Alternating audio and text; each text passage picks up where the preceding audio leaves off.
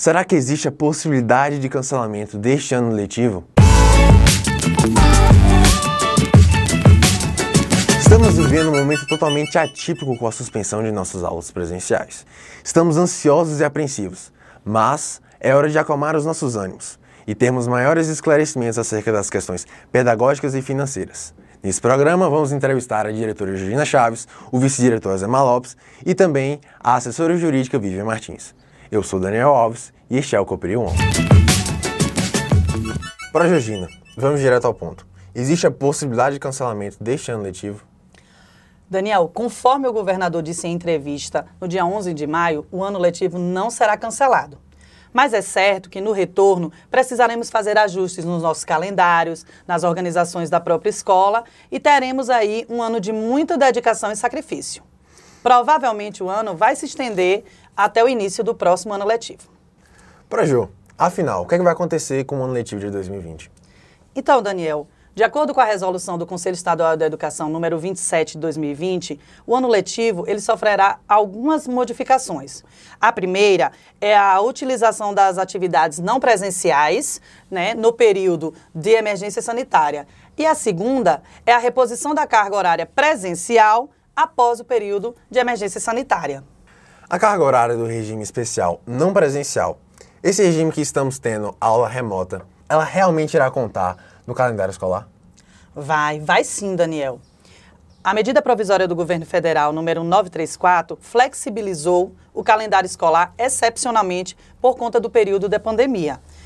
Não é necessário agora cumprir os 200 dias letivos, mas a escola precisa cumprir um mínimo da carga horária anual de 800 horas.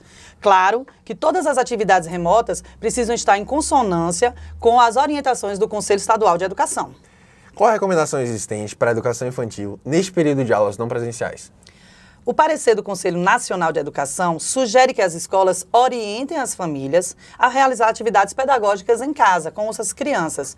E a escola, como parceira, disponibiliza materiais, planejamentos, atividades e muitas sugestões para as famílias. Proju, por falar em educação infantil, o cancelamento da matrícula é uma opção viável neste momento? Não é recomendado não, Daniel. A nota técnica 04-2020 do Ministério Público recomenda a manutenção das matrículas das crianças na educação infantil no período de suspensão das aulas por conta da pandemia. A Lei 12.796 de 2013 também estabelece a obrigatoriedade da matrícula das crianças de 4 a 5 anos na educação infantil. E essa obrigatoriedade também está disposta no ECA, no Código Civil e na Constituição Federal. E em caso de cancelamento da matrícula, o que a escola deve fazer? Em caso de cancelamento de matrícula, a escola deverá informar o conselho tutelar para que o mesmo tome as providências devidas. Proju, e nós da terceira série? Como é que fica a nossa situação em relação à preparação para o Enem? Então, Daniel, a Cooperil elaborou um plano específico para o nosso terceirão. Precisamos minimizar os impactos da pandemia na preparação de vocês para o Enem. Por isso, faremos reorganização do calendário, teremos aulas extras, aulões, simulados e, claro, todo o apoio da nossa equipe docente. Professor Zemar, qual o plano de ação que a Cooperil irá adotar no momento de retorno às aulas presenciais? Daniel, o plano de ação contemplará diversas frentes, a qual muitas atitudes precisam ser tomadas. A primeira dela, o retorno gradual, o aluno ele só poderá retornar à escola de acordo com as normas eh, determinadas pela Organização Mundial da Saúde. Dois, e o importante, a escola ela precisa fazer um plano é, precisa desenvolver dentro, dentro desse plano de ação uma avaliação diagnóstica para todos os alunos, com o objetivo de identificar o que o aluno aprendeu nesse período de aulas remotas e também um programa de recuperações.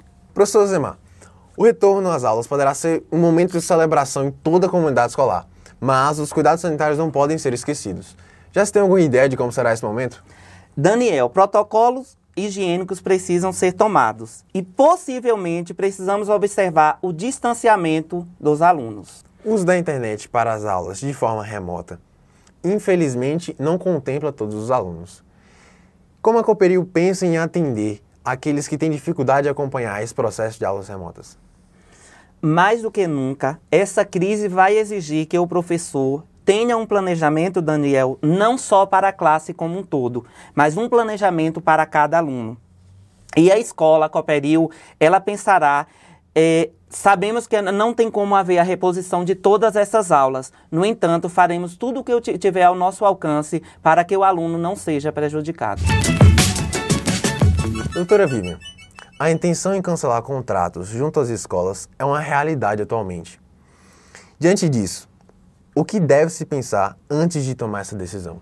Bem, Inicialmente, é importante entender que o serviço contratado é através de um pacote, o qual é uma anualidade dividido em mensalidades. Ou seja, você contrata o serviço de aprendizagem junto à instituição de ensino e o pagamento desse serviço é através das mensalidades que compreendem a anualidade, certo?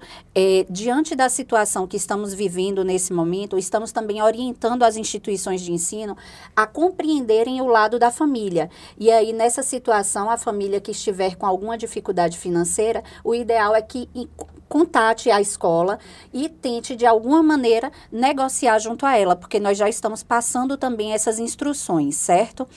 E entender que, nesse momento, o mais viável é sempre o diálogo e a negociação. Sobre os descontos na mensalidade nesse período, existe algum percentual de desconto regulamentado? Não não existe nenhum percentual de desconto regulamentado. O que acontece é que existem alguns projetos de lei nas assembleias legislativas, em especial nas estaduais. Aqui na Bahia, na Assembleia Legislativa da Bahia, nós temos, é, de grande conhecimento da população, o projeto 23798 de 2020, de autoria do deputado Alan Sanches. Esse projeto ele não foi aprovado e ainda não é aplicado, certo? O que a gente também deve destacar é que, de acordo com grande parte parte da doutrina e da jurisprudência, esse tipo de projeto que trata de matéria de direito civil é considerado inconstitucional. Por quê? Porque, diante do artigo 22 da Constituição Federal, é uma competência privativa da União legislar sobre esse tipo de matéria. Então, nesse momento, as instituições elas estão fazendo o que podem de acordo com as suas planilhas de custos e ainda não existe nenhuma lei que regulamente esse tipo de desconto. Ao retornarmos às atividades presenciais, a escola terá que redobrar os cuidados com a higiene, além de aumentar o suporte pedagógico, visando diminuir a defasagem de aprendizagem entre alguns alunos. É, os pais terão algum custo adicional enquanto é isso? Não pais e responsáveis não poderão ser cobrados adicionalmente por esse tipo de serviço. A gente tem que entender que o contrato inicial vai ter que ser válido e que as instituições de ensino vão ter que arcar com esse ônus. Infelizmente, é algo que não estava previsto nem para um lado nem para o outro e que a gente vai ter que realmente arcar com esse custo sem passar o ônus para as famílias e responsáveis.